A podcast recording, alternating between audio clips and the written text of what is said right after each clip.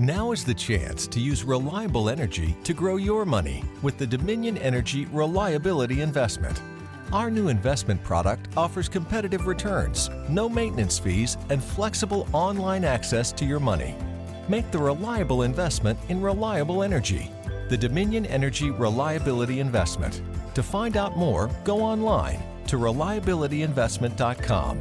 That's reliabilityinvestment.com.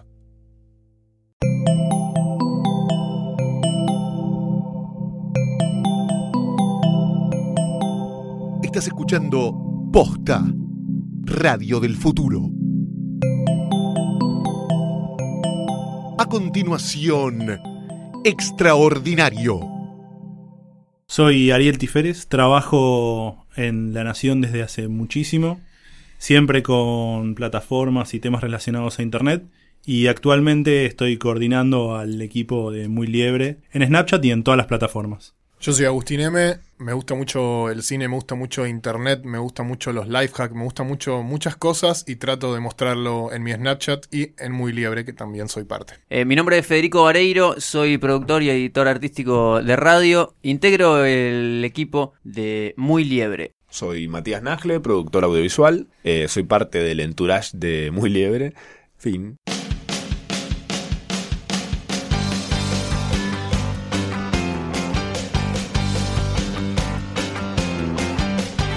Bienvenidos a Extraordinario, entrevistas a personas que hacen cosas fuera de lo común.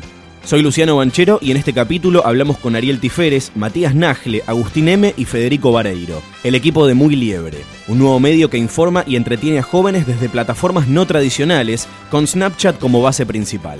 En principio ellos te dicen que no quieren consumir un medio nuevo, entonces ¿cómo haces para hacer un medio si ellos no quieren consumir otro medio? Bueno, es tratar de hacer algo diferente o meternos donde ellos ya están consumiendo. Ese es el caso de Snapchat, nosotros nos metemos ahí donde hoy por hoy no hay mucha gente que esté generando contenido. Sí, cada uno cuenta sus historias, pero no hay gente como pensando cosas ad hoc. Y entonces ahí creo que, por lo menos por ahora, estamos marcando una pequeña diferencia. Quédate a escuchar Extraordinario.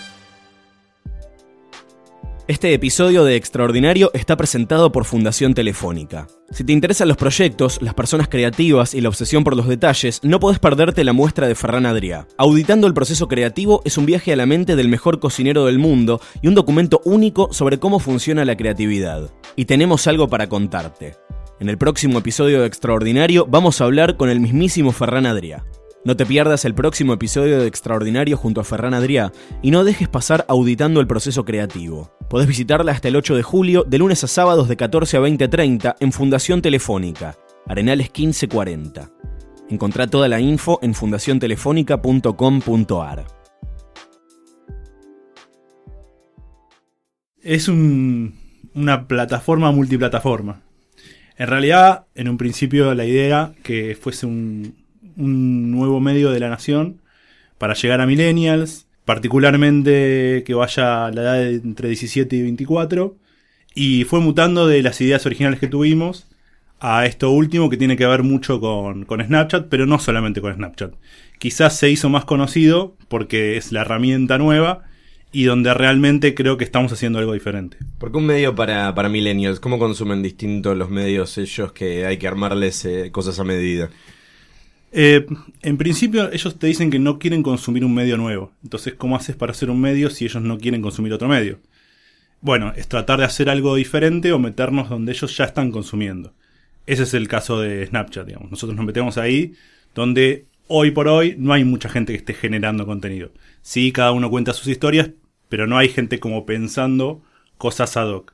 Y entonces ahí creo que, por lo menos por ahora, estamos marcando una pequeña diferencia. Ustedes ya venían haciendo cositas en, Snapchat ¿cómo- y, fue anterior a esto. ¿Cómo, ¿Cómo fue que se encontraron este medio para jóvenes que no, no necesariamente tienen su edad, sin intenciones de ofender a la mesa?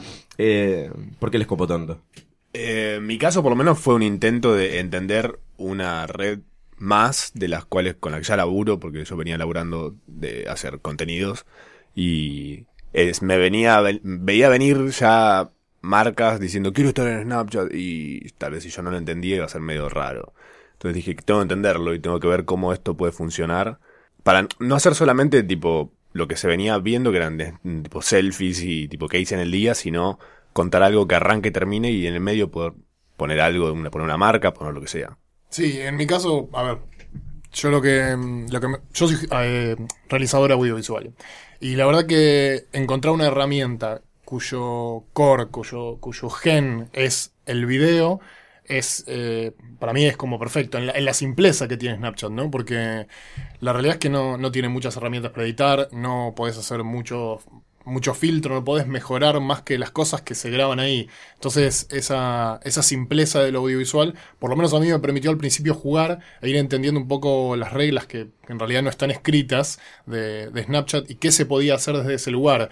Entonces, eh, bueno, también como hacían los chicos empezamos a hacer como mini secciones un, pequeño contenido con, en la historia de un video atrás de otro que como, como decía Mati empezaba y cerraba en esos pequeños 5, 6, 7 snaps eh, específicamente para esa plataforma que no se replicaba en otras plataformas que no se llevaba que no se lleva a Twitter que no se lleva a Instagram que no se lleva a Facebook se queda ahí. Entonces bueno me parecía súper interesante como, como experiencia empezar a conocer eso y en realidad al principio no, no lo usaba nadie y creo que nos veíamos medio entre nosotros y dos o tres más, así, así arrancó. ¿Y qué cambió? Eh, ¿Por qué ahora sí lo ve más gente? Creo que, bueno, empezar un poco la difusión de... La gente empezó a entender que había algo más allá... A ver, las Sobre todo en un medio que no es eh, viral. Como No. no. no puedes compartir las cosas. O sea, sí puedes compartir las cosas en otro lado, pero no, no, no está dentro de la plataforma la, la opción. Claro, en realidad la, la- la forma en que fue creciendo fue en otras plataformas, obviamente, porque dentro de la plataforma no tiene esa posibilidad. Pero esto de. Creo que lo que, lo que más pegó fue ver a otra gente haciendo contenido interesante, ¿no? Aunque al principio fueran pocos, se empieza como a hablar de- del tema, se empieza a, de a poco a entrar en la plataforma y a encontrar esos contenidos que no los ves en otros lados. No tenés forma, o sea, los videos de Instagram funcionan totalmente de otra manera, los, eh, videos de Facebook obviamente son para tías con Facebook y, no para nosotros, eh, y, y empezás a ver contenido generado por otras personas súper interesante, divertido, que lo ves en dos segundos, lo ves en el celular, específicamente para el celular, no estás en la compu, lo podés ver en transporte público, lo podés ver en el baño, como muchos asumo que veremos en Snapchat, eh, y, y me parece que, que- que fue creciendo desde ese lugar. La gente se copó y me parece que una de las cosas más importantes o que a mí más me gustan que tiene Snapchat es que no te exige nada. O sea, vos no, no tenés que crear contenido. Vos, si querés, podés estar ahí y ver. No tenés que juntar seguidores, no tenés que pedir que te hagan RT o Fab. O sea, no te exige más de lo que vos quieras hacer. Desde ese lugar, por lo menos. Para mí el diferencial eh, está en por qué crece o por qué la gente terminó yendo mucho ahí, por qué muy liebre tipo funciona. Es por el... es- ya al no haber botones de, compartir o de me gusta, el boca en boca es como súper grosso acá, porque la gente lo, lo recomienda realmente porque le gusta y no es tipo un... Le pongo compartir y listo, es una cosa más en el timeline. Es... Alguien dice, che, qué bueno esto que están haciendo tales y muestran algo, lo cuentan o... Es como más humano el- el- el- la llegada que hay. Y esta cosa también de que si no lo ves hoy, en 24 horas desaparece, así que te lo perdés. Es como que está bueno también porque te hace entrar y seguir consumiendo y consumiendo y ¿Les consumiendo. gusta eso de que desaparezca o les gustaría que, que dure más? Te relajas. Eventualmente. ¿Pero no les parece que es una de las primeras cosas que van a volar? No. No. Personalmente, no, no tengo nostalgia. Me viene el fenómeno, me viene al, al dedo. Y Sos me- desapegado. Soy desapegado. Me parece que no te condiciona a la hora de decidir qué querés hacer. Y yo lo celebro. ¿Vos decís que vuela? Yo siento que es, es lo que menos entiende eh, la gente generalmente. El tema que de más la- asusta. Sí. No, pero no que asuste, sino que es como...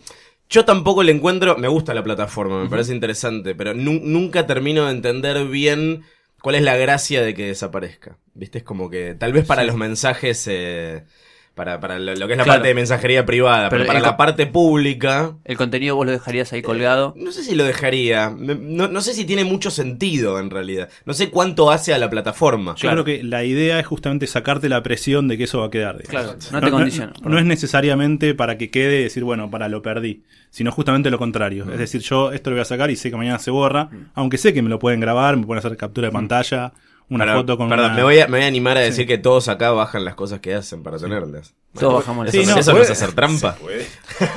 y también que como no te condiciona, como dice Ariel, Sí. a la hora de hacer contenido. Y también me gusta desde el lado, desde el otro lado.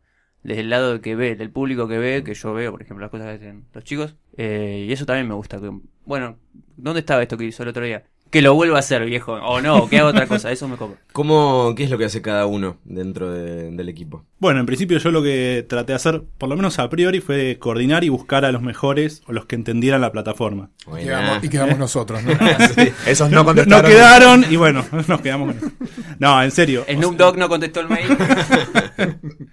No, cada uno de los que están haciendo historias en el Snapchat de Muy Liebre son realmente buenos y por, por eso lo, los fuimos a buscar y fue genial que, que todos pudieran. Este, así que básicamente lo que traté de hacer es de, de buscarlos, organizarlos, armar una pequeña grilla como para que no se superpongan las historias y mm, tratar de dar- darle un sentido a eso. digamos, no, no hay mucha más historia que eso. ¿Te volviste loco tratando de armar un medio para Snapchat? ¿Es complicado? Eh, la verdad es que no existe, con lo cual Claro. lo que me daba miedo es que, que sea cualquier cosa, que digan, che, ¿qué es esto? ¿Entendés? O digan, pero estás tirando la plata. Y mm, la verdad es que tampoco tengo una solución, es que digo, bueno, listo, triunfamos. Todo lo contrario, o sea, es una apuesta que vamos a ver si en, en el futuro realmente vale la pena. Algunas cosas que hacemos sé que funcionan. Por ejemplo, no sé, Mati hace la historia del el curso de cordobés, lo bajamos, ¿no? Que estamos, si querés, mintiéndole un poco a la plataforma o haciendo trampa, como hacías vos pero lo pusimos en Facebook y estalló. O sea, quiere decir que el, el formato se puede adaptar, no es, si bien tiene muchas eh, condiciones necesarias para que funcione bien en- dentro de Snapchat, es adaptable. Digamos, si el contenido está bueno, se puede adaptar. ¿Qué haces vos? Hago un curso de cordobés. fin. Eh, no, hago el curso de cordobés, hago... ¿Qué más hago? El lado lindo de la vida. Mm, Lo mío se centra más en... Ah, pero noticias, contame qué es cada cosa. Claro, Bueno, lo que pasa es que vos pensás que sos famoso, que te escuchan ya sabe. No, eh, el curso de cordobés es básicamente explicar cómo hablar. eh, yo soy cordobés y viví 20 años allá. Y mm, lo más gracioso de todo es que yo nunca tuve acento hasta que vine a Buenos Aires a vivir. Esta es una gran historia. Eso es, eso es increíble, porque además, tipo, yo vuelvo allá y se me pega de lo que dicen los demás, pero porque les hago burla, tipo, re- replico lo que dicen. Voy al súper con mi hermana, estoy insoportable replicando todo lo que dicen las viejas en las góndolas. Em, la carne. Y mm, cosas así. Entonces ahí vas, vas entendiendo un montón de cosas y si lo ordenás un poco, eh, termina siendo esta sección que es divertida de hacer además, tipo, eh, yo me cago de risa en mi casa haciéndolo. Y mm, después tengo, por ejemplo, el lado lindo de la vida, que es buscar cosas negativas, generalmente, y buscarles un lado positivo, tipo noticias negativas, y ver cómo renunciarlas para, para que sean una buena noticia. No suele serlo en realidad, pero tratamos de hacerlo que, que eso parezca. Eh, después Volutrends, que es algo que, hacemos, que hago los viernes, eh, es leo los trends de Twitter como si fueran noticias, los explico, cuento más o menos de qué se tratan, pero elijo de la semana los que son tipo, no lo puedes creer, tipo, de repente un día que era, estaba el impeachment de en Brasil y acá estaba, no sé, algo sobre el Ali Espósito, tipo lo más trending de todo era eso. Hermoso. Yo principalmente hablo de cine, que es lo que quizás más me gusta, eh, pero no desde un lugar de, de dar críticas de películas o, o de, o de recomendar, simplemente recomendar películas, sino como que trato de darle una vuelta para la plataforma. Digo, es muy difícil ponerse a criticar en videitos de 10 segundos, entonces la verdad que, que trato de darle la otra vez, habíamos hecho, bueno, había hecho una, una no una crítica, sino unos, hablando del estreno de Civil War, había hecho una, unos pósters eh, intervenidos de Civil War, en uno era creo que La Grieta y el otro era el de Babi Checopar, que creo que era Civil War eh, contra fuego. y, y después, por ejemplo, ahora con el estreno de, de X-Men, le preguntábamos a, a, a lo- a nuestros televidentes, público, a nuestros queridos seguidores de Liebre, A los muy a liebritas. los muy gritters. Les preguntamos qué mutación les gustaría tener, que nos manden un snap dibujado y eso, y la verdad que la gente se recopó, mandaron cosas muy divertidas. eh, y le fui encontrando también la vuelta con esto de, de dibujar en Snapchat, ¿no? Estoy como empezando por ahora. Eh, me parece que eso también eh, gusta mucho porque como que es intervenir un poco. A mí, voy a hablar un poco más genérico de Snapchat, a mí lo que me gusta mucho es esto de volver a las raíces, ¿no? Hay cosas como que yo fui como entendiendo Snapchat que, que tienen que ver con cosas que hacíamos antes. Yo, ahora esto de que Snapchat permite pasar de una historia a la otra, ¿no? O pasar de un snap a otro apretando el dedo.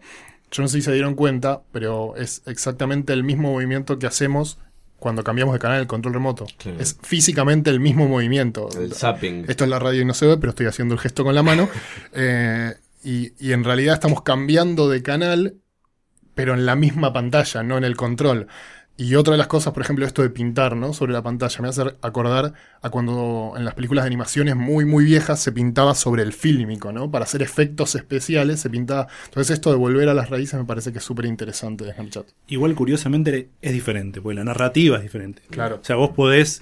eh, casi funciona para mí como un FF. Cuando no me gusta una historia, voy pasando a ver si hay algún snap que, que la pegó. Sí. Y eso creo que no hay. Por lo menos no se me ocurre en ninguna otra plataforma que lo tenga. En mi caso, la única que sobrevivió desde el inicio del Liebre hasta hoy, no por una cuestión de que las otras no me hayan gustado hacer, sino porque eh, creo que a todos nos pasó, íbamos entendiendo que, que, que- que habían cumplido un ciclo chiquitito, ¿no? Que no había más, más para darle. La única que sobrevivió hasta el día de hoy es una sección eh, más bien musical que se llama Mil Samples, en donde detectamos eh, cómo algunos músicos utilizaron pedacitos de canciones, de otras canciones, para incluirlas en su repertorio.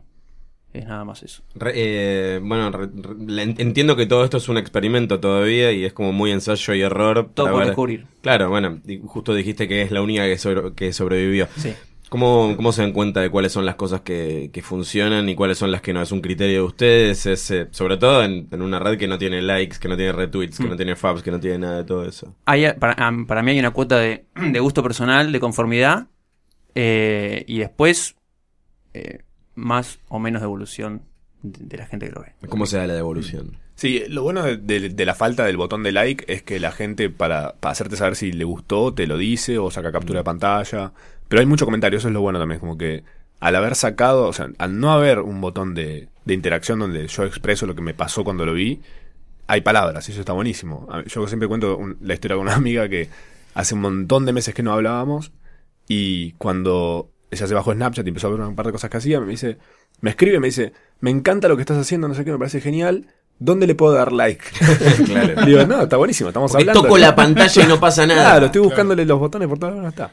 Sí, la hablamos. Claro, la interacción se vuelve más directa todavía. Volvemos al, al ICQ o al Messenger y decirte me gusta lo que haces. No apretar un botón que dice me gusta. Entonces me parece que desde ese lugar. siento que. Snapchat hace, hace como un culto de, de- de lo complicado de alguna manera, ¿no? Y no me refiero a la primera reacción del usuario de cuando entra y dice no entiendo nada y así nunca se hace, eh, un usuario nunca más hace nada. Eh, pero ¿no, le, ¿No le parece que podría ser un poquito más simple? Para Creo mí- que es a o sea, no, no es a propósito. Es a propósito. ¿Pero para qué? ¿Es para alienar? O... No, yo creo, para ponerlo en, en términos bien simples, es para sacar a las mamás y las abuelas. ok. Y para hacer, y para hacer distinto, una plataforma distinta. Digo, no copió casi nada. El, no sé, la, el- mi historia es lo más parecido a cualquier otra red social que Claro. tiene. El resto no tiene nada de parecido, nada. Para mí lo, lindo de Snapchat es, o una diferencia que tiene, es que todas las redes que veníamos viendo hasta ahora son más o menos parecidas. Foto de cover, timeline, comentarios, etcétera, like. Y esta de repente es súper intuitiva. Como... Si te pones a pensarlo bien, es como es lo básico, lo único que necesitas, tipo, vos la abrís y está la pantalla, está la cámara prendida directamente para que puedas hacer un snap. Tenés de un lado el chat, del otro lado las historias. Fin. no, hay, no hay demasiadas vueltas, no hay tipo es- pasa es eso, para mí nos saca del lugar donde ya estábamos hace años, de que todas las redes sociales son más o menos el mismo formato, el mismo estilo de, de, de- de espacios en los que uno se maneja. Sí, y de hecho podrías no entrar a ninguno de los dos costados. Digo, podrías entrarte en la pantalla principal, sacar una foto, mandar un video, lo que sea, mandarlo y olvidarte. O sea, si, si, si te interesa, podés no ir a otro lugar de- fuera de esa pantalla principal. Y esa es la lógica, si querés, más millennial de me saco fotis todo el tiempo. Bueno, que lo, lo toman como algo natural. Quizás para mí, que soy más grande, o bueno, ni hablar, mi vieja o mi hermano, qué sé yo, no lo entienden porque dicen, pará, ¿por qué me tengo que sacar una foto? No? como que conceptualmente es diferente. Es como que el que la gente que está más acostumbrada a escribir como que se escuda atrás del teclado y esto te obliga a ponerte enfrente de la es como un medio muy selfie, digamos. ¿Cómo consumen ustedes Snapchat? ¿Qué les gusta personalmente, no? ¿Qué les gusta ver? Eh, ¿Siguen a otros medios o solamente siguen a personas? Eh, yo soy de otros medios. De esa experiencia nació una sección que no sobrevivió que se llama Revista ¿Qué carajo me importa? Que vuelva, que vuelva, Que me, vuelva, me por encanta. favor. que va a volver. No, eh, con- eh, si consumimos otro medio, sí. Fin de la respuesta. Buenísimo. ¿Cuáles, radial, ¿cuáles son esos otros medios? No, eh, ¿los, ¿los nombro? Sí, sí. Eh, ciudad.com. Todo noticia. No tiene nada que ver con ¿Qué lo que acabo de decir, ¿Ahí- ¿eh? No, pica? no, no tiene nada que ver con la referencia ¿Están anterior. de- no, no, para nada. Ok. ciudad.com. ¿Es las chicas contra los chicos? ¿Eso se trata? Todo noticias. eh, y no me acuerdo más. Paso, me voy a fijar. Me parece que hay más afuera que estén. O sea, como. Sí. No tiene que ver por. Ah, es Estados Unidos. Pero porque el mercado es más grande. y ya Igual está nadie afianzado. tiene la clave, me parece, ¿no? Nadie, nadie le dijeron así, se hace así. Esta es la presencia de un medio en Snapchat, lo tenés que hacer así, no hay un manual. Pasa mucho en los medios, en medios que tienen Snapchat que suben contenido. Algo, ustedes cómo lo pueden hacer Mm. para, para que se explique mejor, pero eh, que suben contenido externo, digamos. Cosa que es medio una trampita, vamos Sí, a decirlo. claro. En, en el coso. Eso me hace un poco de ruido y no me gusta para nada. No, a mí tampoco. No, creo que los medios que están subiendo contenido lo que quieren hacer es replicar en su- lo de sus otras redes en Snapchat. Y no entienden la plataforma. Creo que de verdad no lo entienden. No, pero se entiende, ¿no? Es como eh, Snapchat es eh, un lugar donde lo que subís tiene que pasar, lo la foto que subís la tenés que sacar vos en ese momento, el video que subís lo mismo. Y hay maneras de, o aplicaciones que te permiten hacer como un truco para subir la foto que sacaste el martes pasado, bueno, y, o videos. Generar contenido desde ahí no es lo que más, no, no es el, no llega el momento más feliz de Snapchat para mí. De me hecho, sí, perdón, no, de hecho, en Snapchat, si, si vos usás eh, aplicaciones tipo de afuera para subir contenido, te- te bloquea, te suspende la cuenta. Mirá. ¿Quiénes, quiénes les parece que están usándolo bien? Pueden ser medios o personas. Muy o sea, que cuentan buenas. sí, boludo. que cuentan, que saben us- usar bien el recurso de contar historias. Eh, como medio a mí me gusta muchísimo lo que hace Diverge. Tiene una chica que, que es evidentemente millennial y sabe cómo contar. Y además lo mejor que hace son las coberturas. O sea, que quizás un poco es la transformación de lo que fue Twitter en algún momento. Pero entendió que es algo audiovisual. Y, mm, por ejemplo, cómo cubrió el acceso, cómo cubre cosas que, que pasan en Estados Unidos. Realmente es muy entretenido. Y eso es diferente a todas las otras plataformas. Sí, creo hay muchas personas que lo están usando de manera interesante. Eh, no voy a nombrar ahora porque como si fuese los Martín Fierro me voy a olvidar de la mitad, pero sí hay muchas personas, voy a hablar a nombrar de afuera que no nos están escuchando, o capaz que sí, Ah, ¿cómo pero sabes? quizás que sí, pero capaz no saben en español. Eh, por ejemplo, John Duras o este otro chico, ¿cómo se llama? M. Platko. Eh, M. MC Platko, eh, John Ayala, son todas personas que están eh, generando contenido específico que hacen como, ¿no los conoces vos? Bueno, después te paso la contacto. cordobés, no conoces. Eh, que hacen contenido específico, incluso hacen como crossovers de sus cuentas, eh, hacen como mucha interacción entre ellos, y me parece que, que hacen contenido súper simple, súper corto. Después, por ejemplo, eh, John Duras sube, hace, hace como snaps de los videos de YouTube que hace. Eh, Obviamente no es que está grabando el backstage, sino que hace contenido específico, pero después eso mismo que ves lo podés ver en largo y en producido, postproducido en YouTube. Pero me parece que, que hay muchas personas haciendo buen contenido.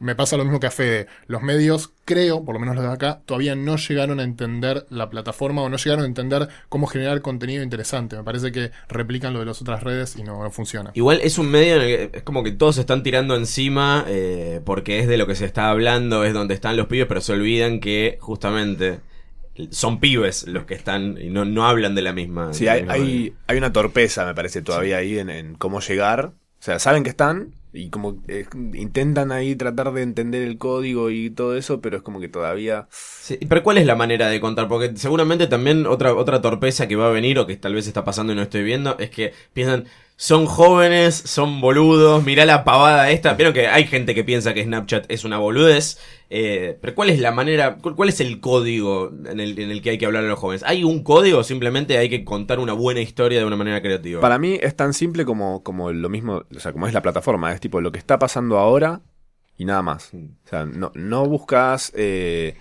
una temporalidad puntual, no buscas tipo algo de como de hablar, hablar del pasado ni, ni de lo que va a venir, es esto que está pasando ahora es esto. Fin. Y también esto de darle un contenido, de un, como un contenido agregado, ¿no? A lo que está pasando. Vos podés, no es lo, o sea, por ejemplo, si hay algún recital y lo estás cubriendo, los chicos hicieron cosas muy divertidas con Lollapalooza, donde en la, en la previa eh, grababan un grupo de, de chicos o de chicas y la pregunta arriba decía ¿a, a quién vienen a ver? ¿no? Como un pequeño juego. Y, y digo, en, esa simpleza, digo, estás en, estás en la previa de Lollapalooza, no tenés nada para hacer y estás agregando un contenido especial sobre algo que cualquiera está viendo en ese momento. Me parece que eso es súper interesante. Cualquiera me refiero a cualquiera que lo esté siguiendo por las redes o viviéndolo ahí. Y, y le das un, con- un- como un valor agregado, eso es lo que quería decir. Le das un valor agregado a lo que está pasando.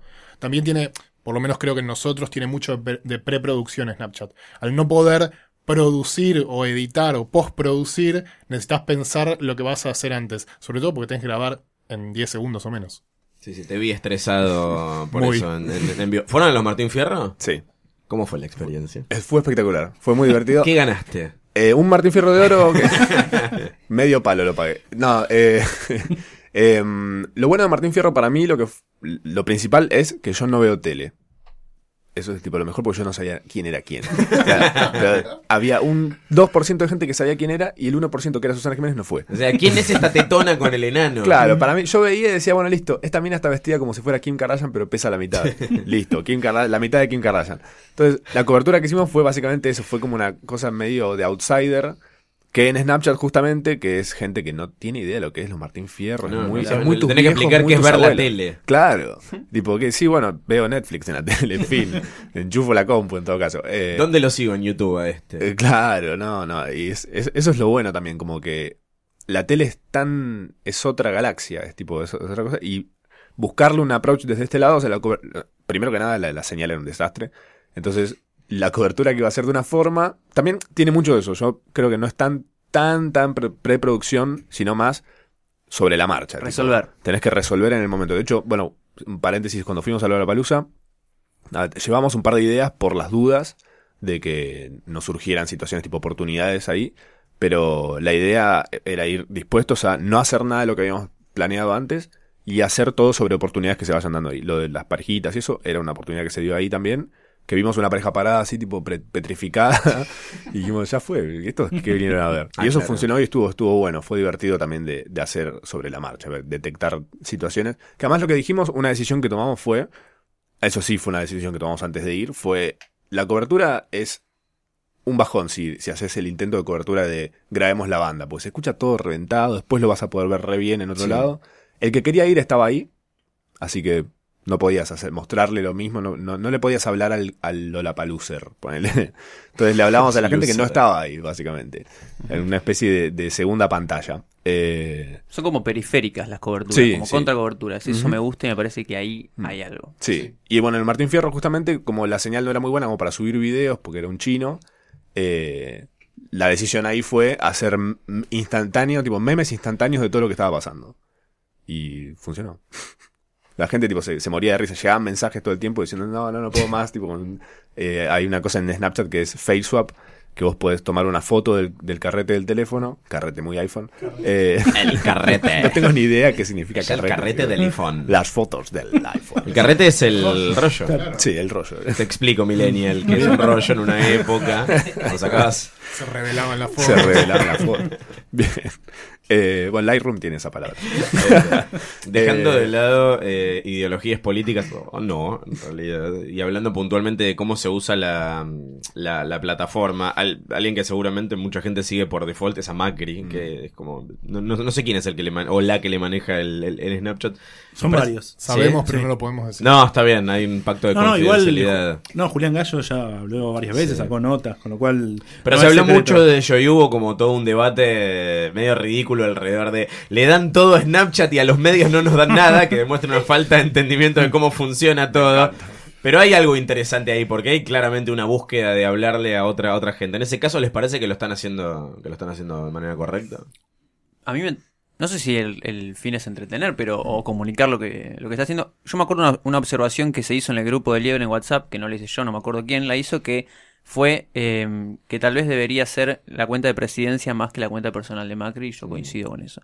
Pero la a mí me gusta cómo, cómo, cómo la llevan. Yo personalmente creo que tiene altos y bajos. ¿En qué lo creo? En que todos los días hay contenido. Y yo no sé si es necesario que todos los días haya contenido. Yo creo que debería ser contenido importante o interesante y no repetitivo. Creo que, que si uno lo ve cada 10 días o menos, ponerle cada 5 días un contenido súper interesante, va a seguir viéndolo. Si en cambio todos los días es entrando a la Casa Rosada, saliendo a la Casa Rosada, me parece que, que, que no es tan interesante, pero es mi apreciación personal. Yo no sé si coincido tanto. O sea, me parece que por ahí el contenido es aburrido, pero no sé si porque es igual, por, simplemente porque trata de, bueno, voy a hablar a, no sé, un intendente, una escuela, que por ahí ahí no, no se genera contenido interesante.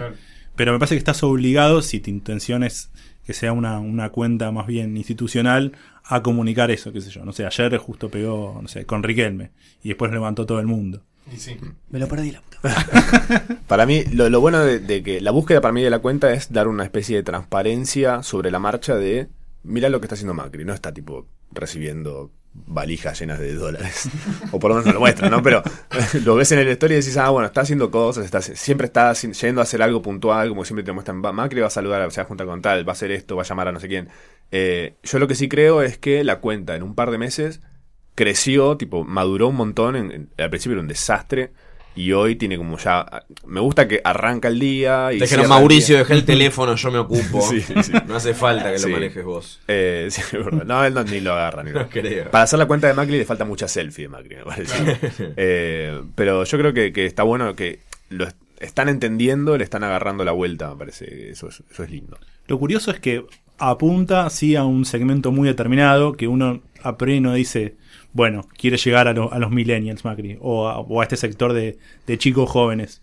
Si es una decisión y está bien, está perfecto, digamos, pero me hace un poco de ruido decir, bueno, quiero llegarles a ellos, porque me parece que son por ahí información que no sé si les interesa. El otro día nuestro amigo en común, Agustín Jiménez, gran analista de las redes sociales, eh, tuiteó algunos datos sobre Snapchat en Argentina y creo que decía que entre medio millón y un millón de personas, algo así, estaba alrededor de un palo. La, la cifra, eh, solo en Argentina se metían a ver... eh, este, era la cantidad de usuarios en Snapchat. ¿Les parece que esto es el techo o les parece que recién está arrancando, que todavía le falta? No, recién está arran- arrancando. Siempre que dijimos cifras, digamos, eh, nunca, nu- no, no, no se sostuvo en el tiempo esa, ese, ese promedio. Con lo cual, me parece que. está Sí, yo creo que no puede crecer tanto como Facebook, que es para el 100% casi de la población que usa Internet. En este caso, como dijimos antes, no sé si mi viejo lo va a usar. No lo va a usar.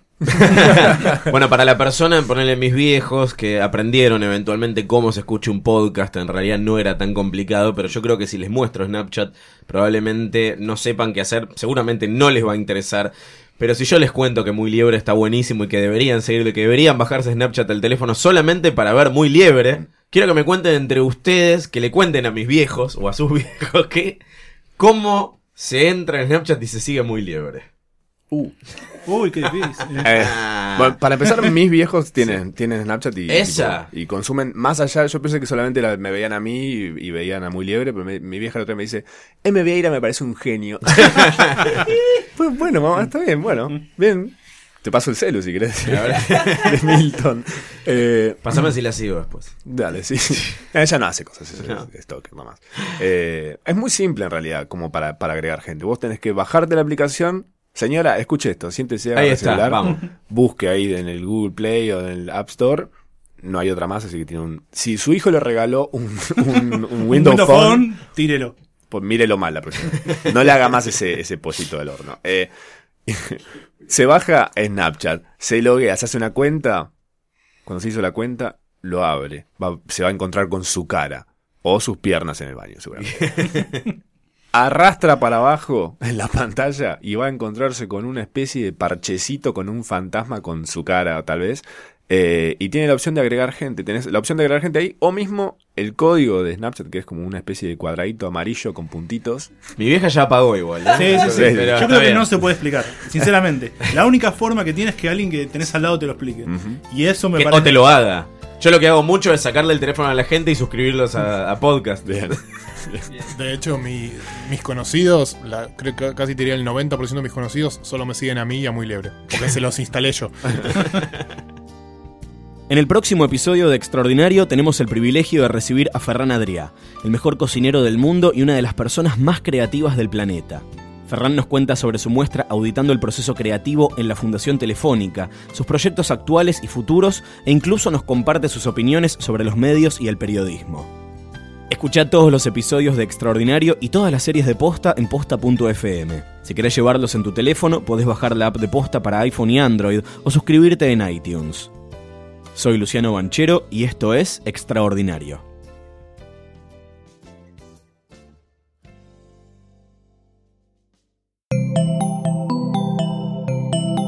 Si te gustó este episodio, hay mucho más para escuchar en Posta. Conoce todos nuestros programas en posta.fm.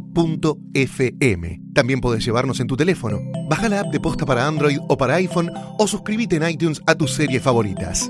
Seguí escuchando Posta, Radio del Futuro, cuando quieras y donde quieras. Free stuff is awesome, but free stuff that will spice up your bedroom is even better. Just go to adamandeve.com and select almost any one item for 50% off, and then we'll load on the free stuff. Just enter this very exclusive code, MUSIC, at checkout, and you'll get 10 tantalizing free gifts, including a sexy item for him, a special toy for her, and a third item you'll both enjoy.